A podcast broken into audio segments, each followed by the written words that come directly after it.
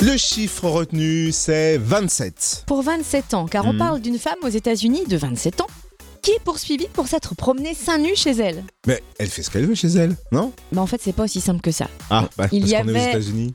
Alors, parce qu'on est aux États-Unis et parce qu'aussi il y avait des yeux chastes dans la maison. Dans la maison Comment ça Raconte. Elle bricolait avec son mari dans leur garage. Ouais. Ils se sont tachés avec du plâtre.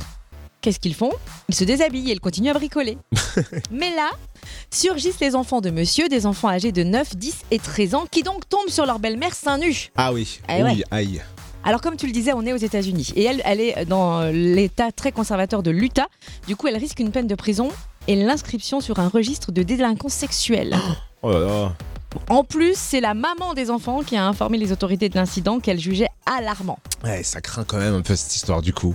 Il y a quand même une chose qui est rassurante hein, dans l'histoire. Ah. Valérie Damido ne cautionne pas du tout et promet de ne pas faire la même chose. Non, non, elle ne tombera pas la salopette pour maroufler. Vous savez. Merci